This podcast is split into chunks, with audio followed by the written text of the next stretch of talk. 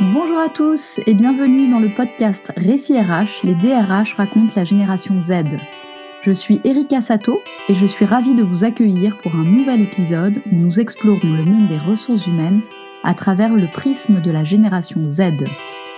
Vous allez entendre des récits authentiques et des réussites inspirantes de professionnels des ressources humaines. Nos invités nous partagent leurs expériences et leurs conseils sur la manière dont ils façonnent l'avenir du travail en mettant l'accent sur les enjeux spécifiques liés à la génération Z, ces jeunes nés à peu près entre 1997 et 2010. C'est le moment d'explorer les récits RH, là où l'expérience rencontre l'avenir. Bienvenue sur Récits RH. Bonjour Alexandra et bienvenue dans cet épisode du podcast Récits RH. Est-ce que tu pourrais te présenter en quelques mots pour commencer, s'il te plaît? Bonjour Erika, merci de me recevoir du coup. Oui, donc je suis Alexandra, je suis euh, actuellement DRH au sein d'une euh, structure euh, internationale. D'environ d'environ 700 collaborateurs.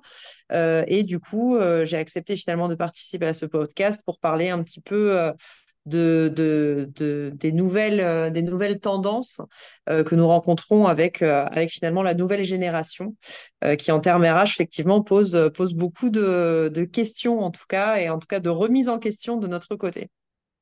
Super, merci.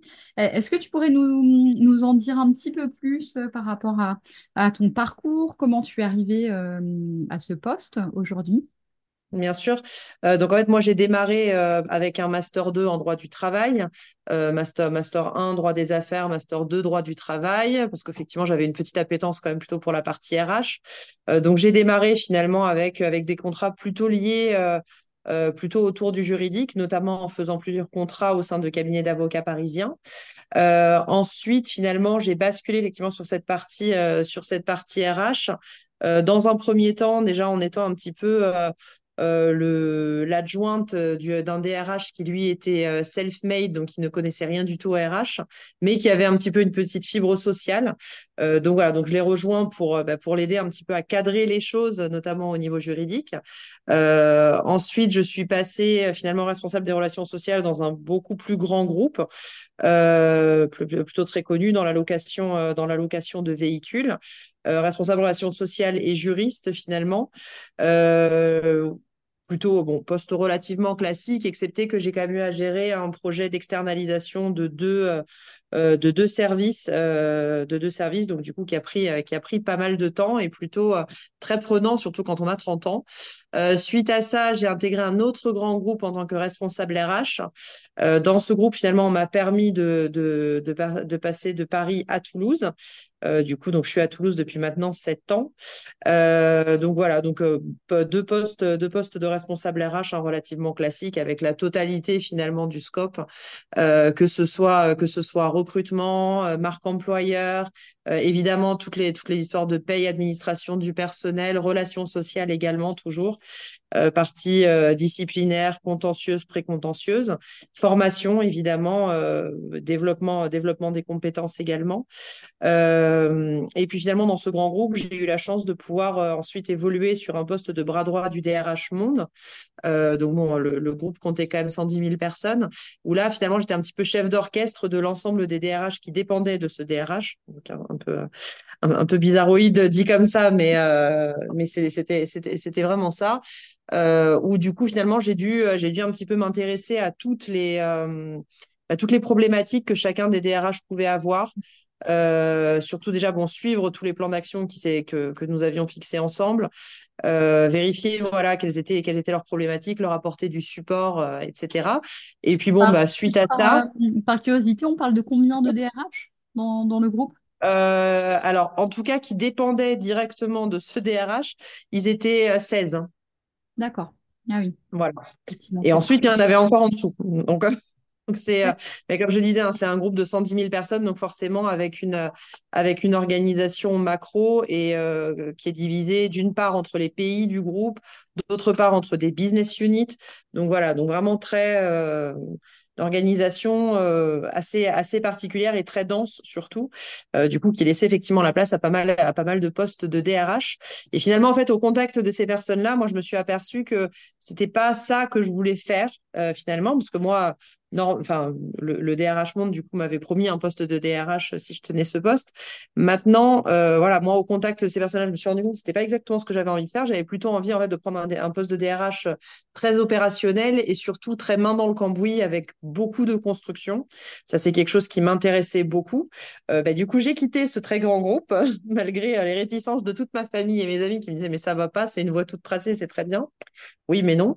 et puis, du coup, j'ai intégré donc, donc ma société actuelle, qui est un groupe donc euh, euh, envergure également internationale, mais beaucoup plus petit, puisqu'on est à environ 600 euh, dans le monde. Et là, finalement, le défi, ça a été finalement la création d'un poste de DRH en partant d'une feuille totalement blanche. Donc, donc de là, bah, déjà, il a fallu donc définir la stratégie, la stratégie, la politique RH, que ce soit en termes de learning, développement, recrutement, RSE, marque employeur, euh, RGPD aussi, très très très très gros euh, gros pan RGPD, digitalisation également, outillage, structuration, euh, digitalisation de la fonction RH. et du coup que ce soit du coup en France ou dans les filiales. Donc donc très très grosse bah, très gros challenge finalement que, que je me suis bien bien amusée à, à relever pendant deux ans et, et voilà et que je continue du coup à, à mener de front. D'accord, super, euh, très intéressant. Donc, sur cette, euh, cette expérience actuelle, euh, du coup, qui est assez complète, hein, comme tu disais, tu as, dû démarrer l'ensemble, enfin voilà, de, partir d'une d'une feuille vierge et, et tout construire l'ensemble de, de la fonction RH. Euh, c'est quoi ce que, ce que tu as préféré ou ce que tu préfères encore euh, dans, euh, dans ces fonctions-là qui sont assez vastes? Ben justement, en fait, cette diversité. C'est-à-dire qu'on n'a jamais finalement deux, journées qui se ressemblent. On a beau se planifier une semaine, on s'en tient jamais, jamais à la feuille de route qu'on s'était fixée. Donc, alors autant beaucoup de personnes peuvent être perturbées par ça, moi c'est plutôt l'inverse. Et je déteste m'ennuyer. Donc du coup, voilà, du coup toujours, euh, toujours être un petit peu euh, en mode adaptation euh, au quotidien, c'est quelque chose qui, voilà, qui me, qui, me fait, qui me fait beaucoup, beaucoup plaisir au quotidien. sur ce que j'aurais préféré mettre en place, je pense que ça aura surtout été la définition effectivement de la politique RSE, pour le coup, alors j'avais j'avais connu ça dans ma dans ma dans mon expérience précédente, mais pas en mode main dans le cambouis. Euh, et finalement, en fait, j'ai découvert la RSE, alors déjà qui dépendait du coup de la fonction RH. Hein, ça après, c'est toujours un choix au, au, sein de chaque euh, de chaque entreprise. Mais finalement, euh, autant au début, je me suis dit oui. Alors là, je suis pas certaine certaine que la RSE devrait dépendre de nous. Et finalement, en fait, en, en pratiquant, je me suis rendu compte qu'effectivement, il y a énormément de choses qui sont en lien avec avec la RH et je pense même plutôt la majeure partie de la RSE il y a des éléments liés à la RH bah, notamment toute la partie bien-être au travail toute la partie formation, toute la partie santé, sécurité. Donc, euh, donc du coup, tous ces éléments-là, finalement, euh, sont compris euh, dans la politique RSE. Et c'est peut-être voilà, ce qui m'a le, plus challengé, parce que pour le coup, je partais de très, très loin en termes en termes de connaissances. D'accord. OK. Merci. Euh, et tu avais commencé à en parler tout à l'heure par rapport aux jeunes générations, donc la génération qu'on appelle la génération Z, donc on va dire grosso modo les, moins de 30 ans. Est-ce que mmh. toi, dans ton expérience, enfin que ce soit dans, tes expériences passées ou actuelles, est-ce que tu, tu vois une, une différence? Est-ce que tu vois des attentes différentes, des comportements qui sont différents des autres générations? Ah oui, ah oui, non, c'est assez flagrant en fait. Et d'ailleurs, c'est très perturbant en tant que DRH. Euh, parce que finalement, euh, on, a quand même tendance humainement, je pense, à essayer de se rappeler comment nous, on agissait à leur âge. Et, là, en fait, là, il y a, juste il y a deux mondes. Euh, c'est vrai qu'aujourd'hui, cette génération, déjà, tout est dans l'immédiateté. Hein. Il n'y a pas de, il y a pas, il y a pas beaucoup de, comment dirais-je, alors c'est de la généralité, hein, attention, parce qu'après, évidemment, il y a des exceptions dans, dans, tout ça. Mais c'est vrai qu'en fait, c'est eux qui attendent beaucoup, finalement, de leur employeur. Avant même, eux, de faire leurs preuves, ils sont déjà dans l'attente de la part de l'employeur. Euh, de la même manière, mais déjà dans le cadre du process de recrutement, on le voit. Euh, moi, dans début de carrière, je n'avais jamais des personnes de, et je dirais même moins de 40 ans, qui s'intéressaient, par exemple, aux avantages offerts par une société. Hmm. Là, aujourd'hui, ils sont calés sur absolument tout euh, et ils savent, ils savent vraiment, vraiment bien comparer. Là, euh, donc ça, ça c'est plutôt une bonne chose. Pourquoi pas hein, Après tout, euh, c'est, je pense que voilà, c'est, leur droit et c'est important aussi qu'ils sachent où ils mettent les pieds. Là où par contre, moi, je suis un petit peu plus déstabilisée, c'est effectivement, c'est que euh, il y a des demandes type bien-être au travail. moi, je ne veux pas être dans un open space parce que j'ai besoin de concentration. Ou à l'inverse, moi, je veux être dans un open space. Moi, je veux être dans un dans quelque chose de très serein. Je ne veux surtout pas faire d'heures supplémentaires. Ça, c'est pas mon truc je veux avoir un équilibre vie pro, vie perso. On a envie de mhm. dire, bon, oui, enfin, vie perso à 20 ans, euh, pourquoi pas, hein, mais bon, si c'est ça la priorité. C'est vrai que voilà, nous, on est, on est un petit, enfin, moi, en tout cas, pour ma part, et pour en avoir discuté avec pas mal de, de, de, de pairs hein, de la fonction RH, on est relativement perturbé euh, face, à, face à ça. Parce qu'on n'est pas aujourd'hui dans, pour moi, de 20 à 30 ans, on est censé faire ses preuves en, mm. en entreprise. Ou en tout cas, euh, c'était le modèle, le modèle d'avant. Et aujourd'hui, finalement, on n'est Enfin, moi, je le, le vois plus du tout, du tout comme ça, quoi, dans cette, dans cette nouvelle génération. Et encore une fois, c'est une généralité. Bien sûr, bien sûr. Euh, comment Ah oui, pardon, si. Et dernier élément, parce que pardon, je me l'étais noté. Euh, dernier élément, et qui n'est pas des moindres, c'est des personnes qui veulent absolument être associées aux prises de décision. Ce qui là mm. aussi pour moi est une, est une nouveauté. Euh, donc non seulement associés, donc en fait ils veulent qu'on communique énormément, surtout, mm-hmm. Euh, et ils veulent pouvoir avoir leur mot à dire. Donc, ce qui crée des espèces de petits euh, comités euh, internes, que ce soit des copiles, des comités sur le bien-être, sur un comité de réflexion. Et finalement, souvent, en fait, avec des personnes qui se portent volontaires, mais qui parfois, en fait, n'ont que deux mois d'ancienneté au sein de la société. Donc, des fois, on se demande, bon, bah, après tout, pourquoi pas? Ça peut apporter un œil neuf, mais très souvent, en fait, ils arrivent directement avec beaucoup, beaucoup d'éléments très critiques et où du coup on se dit mais waouh quoi. Enfin, est-ce que je me le serais permis en début de carrière? Certain que non. D'accord, ok, euh, super intéressant. Comment, comment toi tu, euh, est-ce que parce que j'imagine que ça représente pas mal de défis. Est-ce que sur euh, il y, a, des choses que vous avez pu mettre en place au sein au sein de ton entreprise pour pour arriver à, à répondre à ces attentes-là ou à certaines de ces attentes? Ouais, alors déjà, nous, on a, on a déjà misé un petit peu quand même sur la communication interne, externe. Euh, alors interne, bon, bah, principalement pour donner un peu de visibilité aux personnes, euh, renforcer un peu leur sentiment d'appartenance euh, aussi, donc notamment par la mise en place de newsletters, par la mise en place d'événements, alors mensuels ou alors, on voulait mensuel, finalement c'est devenu plutôt une fois par trimestre. Mmh Ensuite, qu'est-ce qu'on a mis en place? On a mis en place un vrai parcours d'intégration aussi, parce que ça, c'est quelque chose qui est, qui est extrêmement réclamé. Euh, et euh, du coup, du coup, voilà, donc, euh, donc tout un parcours d'intégration où, voilà, où en fait, on leur offre bah, la possibilité de rencontrer plusieurs parties prenantes qui vont vraiment les onboarder, qui vont bien leur expliquer aux moyens finalement de, de formation qui sont, qui sont relativement montés. Euh, communication externe, euh, ben, principalement LinkedIn, hein, forcément, pour changer un petit peu euh, l'image, l'image de la société où nous, effectivement, on est, on est une société d'ingénierie et au final, personne ne comprenait très bien ce qu'on faisait, quoi. Mmh. notamment sur les fonctions support. Finalement, quand les gens postulaient, ils ne comprenaient rien. Donc, le but, c'était de rendre ça plus accessible. Donc là, effectivement, on a travaillé avec des partenaires, hein, des partenaires, euh, oui, des, sortes de job boards finalement qui nous ont aidés à monter euh, des vidéos explicatives. On a aussi changé les articles que qu'on mettait euh, mettait en ligne pour aider pour aider les personnes en fait à se projeter et mieux mieux comprendre et ce qu'on fait et qui on est parce que souvent en fait on, on poste aussi le portrait de de collaborateurs et ça c'est quelque chose voilà qui avait été apprécié. et alors surtout, alors Concernant la génération Z, ça c'est surtout dans le parcours de, recrutement, où là par contre on s'est efforcé à systématiquement euh, leur proposer des trajectoires de carrière qui sont, alors moi je ne voulais surtout pas qu'on fasse du entre guillemets greenwashing RH. Donc surtout pas en fait leur vendre du rêve, mais qui n'allait pas être accompli. Donc là, le but c'était vraiment, par contre, vraiment de leur présenter les opportunités qu'ils pourraient réellement avoir. En mhm. revanche, encore une fois, c'est très rapide leur demande. Leur demande, c'est un an maxi. Il faut déjà avoir évolué.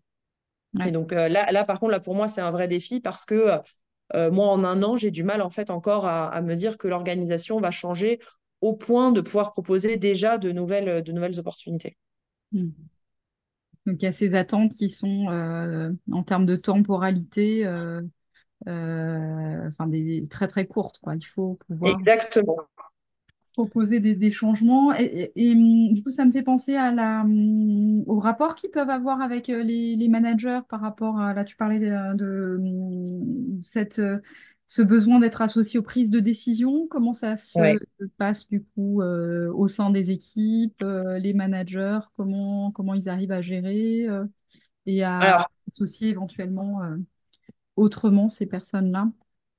Alors finalement, c'est pas euh, pas tant en fait au niveau de leur management direct, c'est vraiment sur les prises de décision stratégiques de la société. C'est-à-dire qu'on n'en est même pas en fait à leur niveau, mais on est vraiment sur la stratégie de la société où ils veulent vraiment être. Alors consulter, ça c'est vraiment dans l'idéal, mais à minima informer. Et c'est vrai que là, nous, typiquement, euh, là au sein, au sein de ma structure actuelle, on se rend compte finalement que sur deux événements majeurs sur l'année, on leur fait tout un topo. A priori, c'est pas suffisant, alors que bon, bah, deux fois par an, quand même, communiquer sur les chiffres, sur ce qui va arriver, sur les projets en cours, sur tout ce qui a évolué depuis la dernière réunion. Nous, ça nous paraît déjà, euh, déjà pas mal. Et à l'évidence, ça ne, ça ne suffit pas encore. Euh, donc, euh, et après, alors voilà, nos managers, c'est surtout finalement beaucoup, beaucoup de management de très, très grande proximité finalement qui mettent en place. Mais finalement, avec un énorme défi pour les managers, c'est finalement ne pas tomber malgré tout dans le copinage euh, pour vraiment leur permettre malgré tout de garder cette posture managériale. Mais c'est vrai que le management a complètement changé euh, par rapport à il y a il y a quoi? Il y a 20 30 ans même moi en fait il y a quoi? Il y a un peu plus de 15 ans quand j'ai démarré euh, le manager, c'était euh, bah, le chef de service, quoi, avec, euh, avec tout le tout l'attirail qui va avec. Aujourd'hui, un manager, notamment pour la génération Z, doit plutôt être un coach, un mentor. Mhm. ce qui n'est pas du tout, du tout la même chose. Et, je trouve que là, par contre, en termes de défi, le défi est juste colossal pour les managers. Parce qu'aujourd'hui, réussir euh, à s'adapter. Enfin, on n'est pas, on n'est pas des psychologues non plus. Hein. Euh, or voilà, on nous demande vraiment en fait de d'avoir plusieurs casquettes et puis bon, bah d'ajuster suivant la personne, suivant le jour, suivant euh, le contexte. Enfin, ça fait énormément de choses à prendre en compte. Et finalement, pour des personnes qui, nous, en tout cas, à notre sens, ont encore toutes les preuves à nous, à nous fournir. Donc, c'est ouais, vrai que ce n'est pas, pas évident. Hmm. Comment, comment arriver à se saisir de cette énergie-là qui, qui, euh, qui, qui, se veut constructive quand même, j'imagine. Enfin, le, le, fait d'avoir de, l'envie de s'impliquer euh, dans les décisions, euh, savoir ce qui se passe, etc. mais après, comme, comme tu dis, euh, c'est pas simple parce que euh, il faut qu'ils puissent euh, participer à la hauteur euh, effectivement de leur expérience qui est assez récente dans l'entreprise, etc., etc. Alors c'est exactement ça. C'est qu'en plus finalement ils arrivent très. Alors je suis désolée, je n'ai pas un, un, tableau un peu négatif sans doute. Hein, j'en suis, suis navrée, mais c'est vrai qu'en fait ils arrivent avec aussi ce, ce, ce côté de moi je sais. Or, très fréquemment, finalement, alors du coup, il faut toujours prendre le temps de discuter avec eux. Donc déjà, bon, ça, c'est très, très énergivore et très chronophage malgré tout. Euh, mais vraiment de discuter avec eux pour leur expliquer pourquoi ça, parfois leurs idées ne sont juste pas possibles, euh, mm. ne serait-ce que pour des contraintes légales. Euh, notamment, par exemple, moi, quand on me parle voilà, de il faut donner de l'information, il faut donner de l'information. Oui, d'accord, au petit détail près que nous, quand on a des IRP sur place, il ne faut pas non plus qu'on tombe dans le délit d'entrave, dans le risque de délit d'entrave.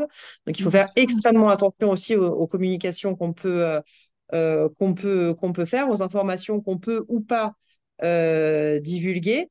Et puis, il y a aussi ce côté, tout simplement, mais en fait, non, tu n'as pas encore le recul nécessaire euh, à ce degré finalement de, euh, de seniorité, ne serait-ce que dans le monde du travail, pour te rendre compte de tous les impacts que, peuvent que peut avoir une seule, une seule décision, une seule action prise, prise à un moment T. Quoi.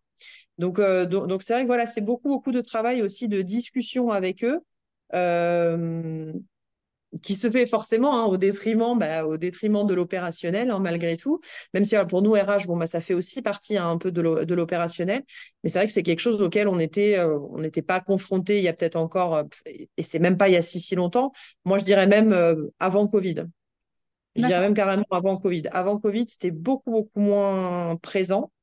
il y a, à mon sens en tout cas, il y a vraiment eu un avant après Covid. Après Covid, alors c'est pour toutes les générations la même chose. Il y a, beaucoup, beaucoup plus d'attentes, mais du coup, ces attentes ont été complètement exacerbées par, euh, par la jeune génération aussi. D'accord.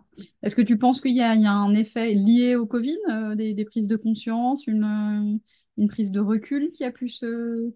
Oui, oui, oui, complètement. Ouais. Je pense que le fait, le fait d'avoir été enfermé, le fait, déjà le fait d'avoir rendu possible, euh, c'est un truc tout bête, hein, le télétravail. Hein le télétravail était quand même relativement un sujet euh, euh, négociable ou non au sein de structures. Euh, aujourd'hui, c'est un sujet qui est, c'est même pas possible en fait de ne pas le mettre en place. Sinon, en fait, on se tire une balle dans le pied. Et ça, clairement, encore plus pour cette génération qui réclame vraiment cet équilibre vie pro vie perso. Je veux pouvoir en fait, moi, au cas où aller, euh, aller à ma salle de sport entre midi et deux, celle qui est à côté de chez moi. Je veux pouvoir aller me prendre un rendez-vous euh, avec un spécialiste, euh, voilà, dès que dès que je termine mes heures de travail et non pas avec le temps de trajet. je veux aussi pouvoir ne pas m'habiller. pour aller pour aller au travail, je veux m'éviter le temps de trajet et, et alors, c'est pas du tout une mauvaise chose, ça je pense pas du tout, et je trouve même en fait que très souvent, quand, quand les salariés jouent le jeu, et c'est le cas pour la très très grande majorité, le télétravail est une très bonne chose. Maintenant, c'est vrai que euh, oui, il y, a eu, il y a eu vraiment cet après-Covid qui a, qui a rendu les choses, enfin, on, a, on s'est rendu compte pendant le Covid que c'était possible. Mm-hmm. Et du coup, euh, du coup, effectivement, il y a plus d'attentes derrière. C'est quoi la politique aujourd'hui euh, chez vous en termes de télétravail? On a signé en fait un accord télétravail euh, début 2022. Euh, du coup, en mettant en place, alors on a mis en place euh, trois jours toutes les deux semaines.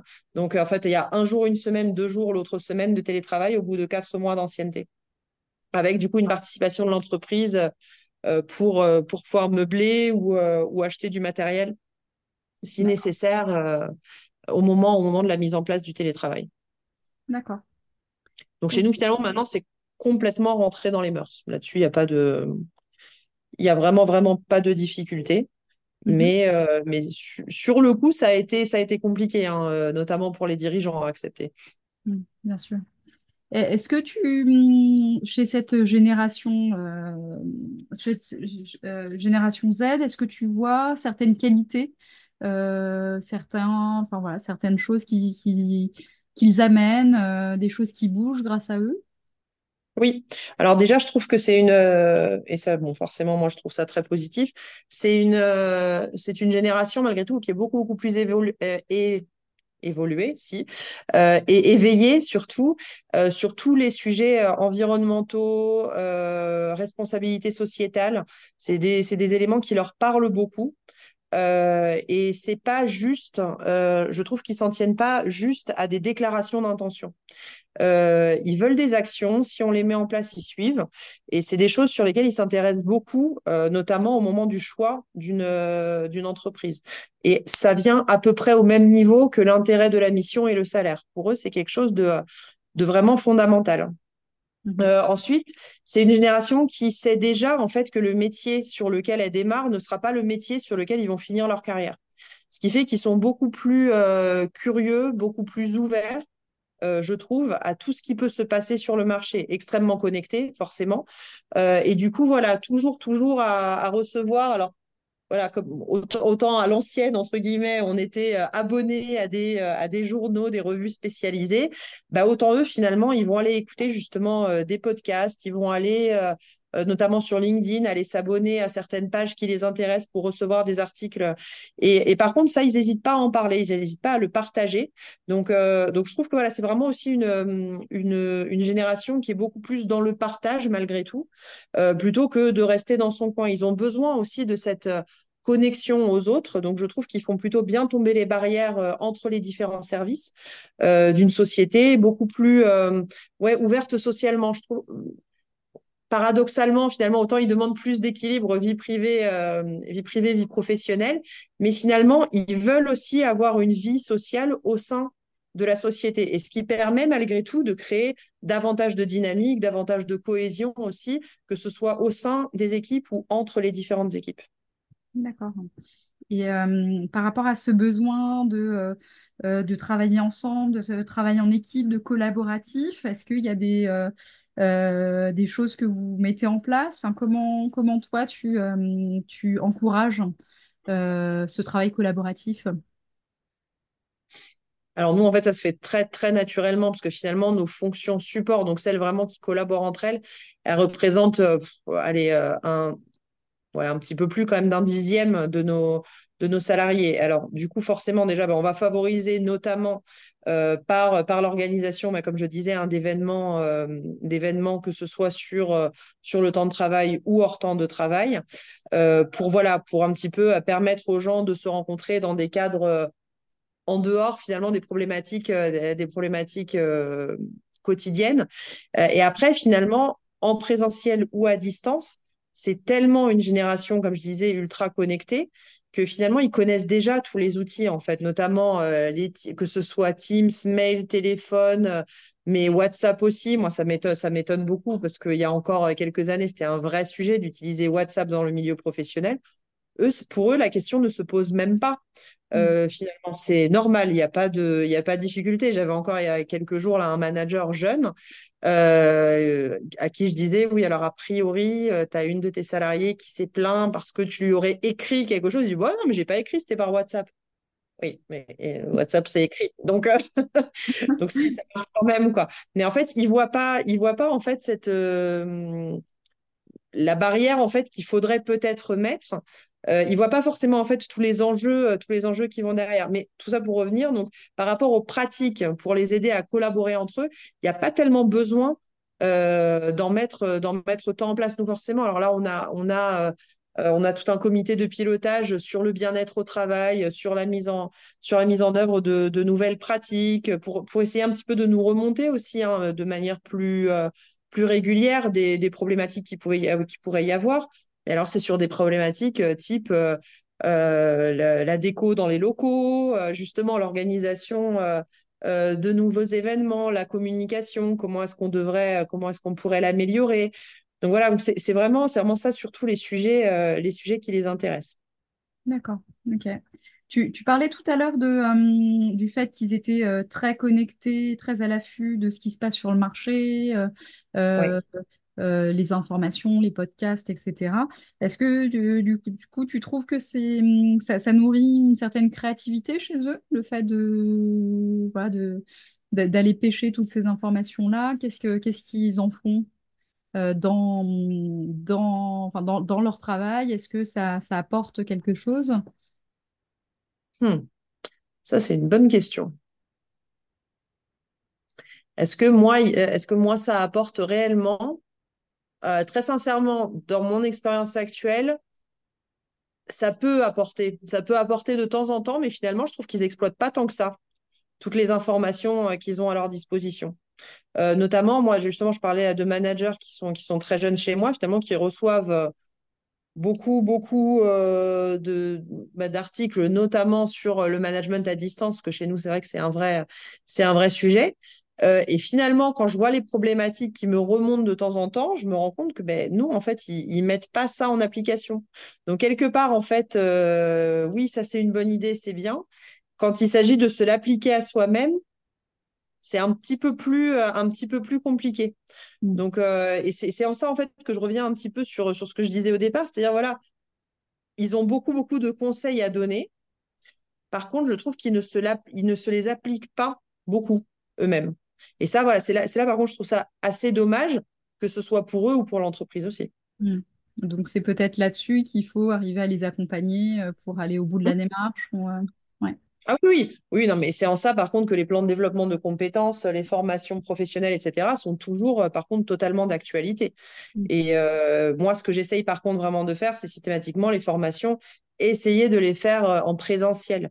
Parce que, alors ça aussi, post-Covid, hein, on a tous les organismes de formation, ça, ils nous ont envoyé la majorité de leur formation en distanciel. Euh, moi, je trouve quand même que la formation en présentiel a aussi, euh, déjà, bon, on, a, on a ce que, l'enseignement qu'on a pendant la formation, mais il y a aussi ce qui se passe pendant les temps de pause, notamment où on peut en fait échanger avec d'autres personnes, s'ouvrir davantage, se confronter un peu aussi aux contraintes et pas juste comme, comme on le voit finalement quand on est abreuvé finalement d'articles, bah, ça reste toujours un seul et même point de vue, quoi. Et finalement, pouvoir confronter ces points de vue avec d'autres personnes, ça, par contre, je trouve que justement, pendant les formations, c'est quelque chose qui peut vraiment, vraiment être, euh, être, être davantage euh, valorisé. Mm. tout à fait. Pour aller vraiment plus en profondeur et euh, aller dans une appropriation qui, qui perdure dans le, dans le temps. Oui, tout à fait. Effectivement.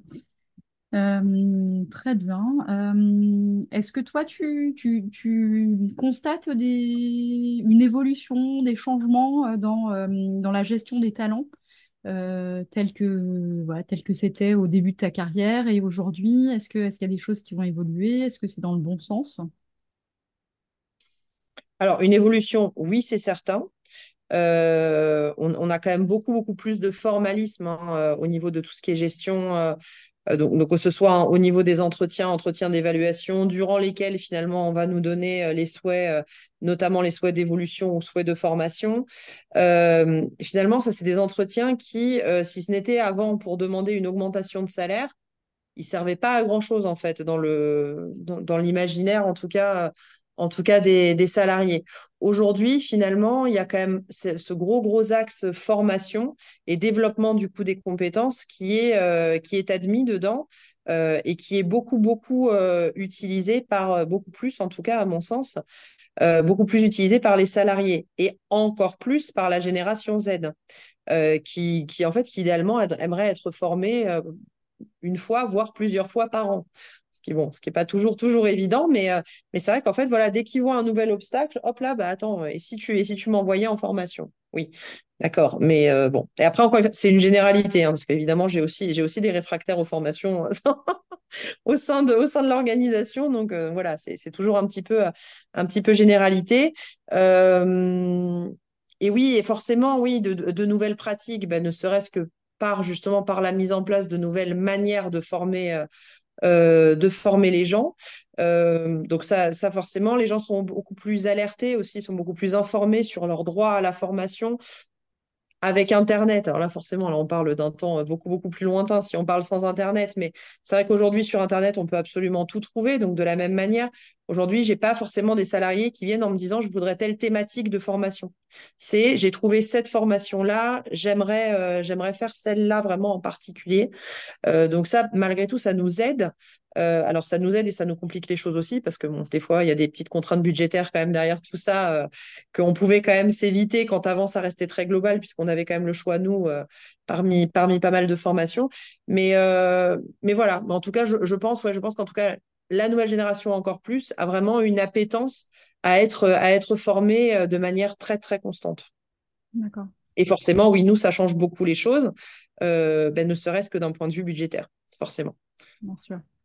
Et hum, euh, quels sont les, types de formations les plus plébiscités Management, euh, leadership, tout ce qui va un peu être autour du leadership, du management. Euh, la communication aussi. Donc vraiment surtout sur des soft skills, finalement. Beaucoup, beaucoup moins sur, sur des compétences, sur des compétences techniques. beaucoup plus finalement sur, sur du savoir-être et puis l'anglais. L'anglais revient euh, bah, relativement, euh, relativement fréquemment. Sachant qu'effectivement, tu, tu, évolues dans un contexte très international. Oui, oui, oui. J'imagine que c'est important. D'accord. si tu avais un ou, deux conseils à donner à des DRH par rapport à la gestion de la génération Z, ce serait quoi? Ah bah, Communiquer parler avec eux, en fait, essayer vraiment de, euh, de discuter un maximum avec eux pour comprendre leur point de vue et aussi pour leur donner euh, le, alors le nôtre. Je ne sais pas trop si on peut vraiment dire le nôtre, mais en tout cas celui, euh, celui de la direction.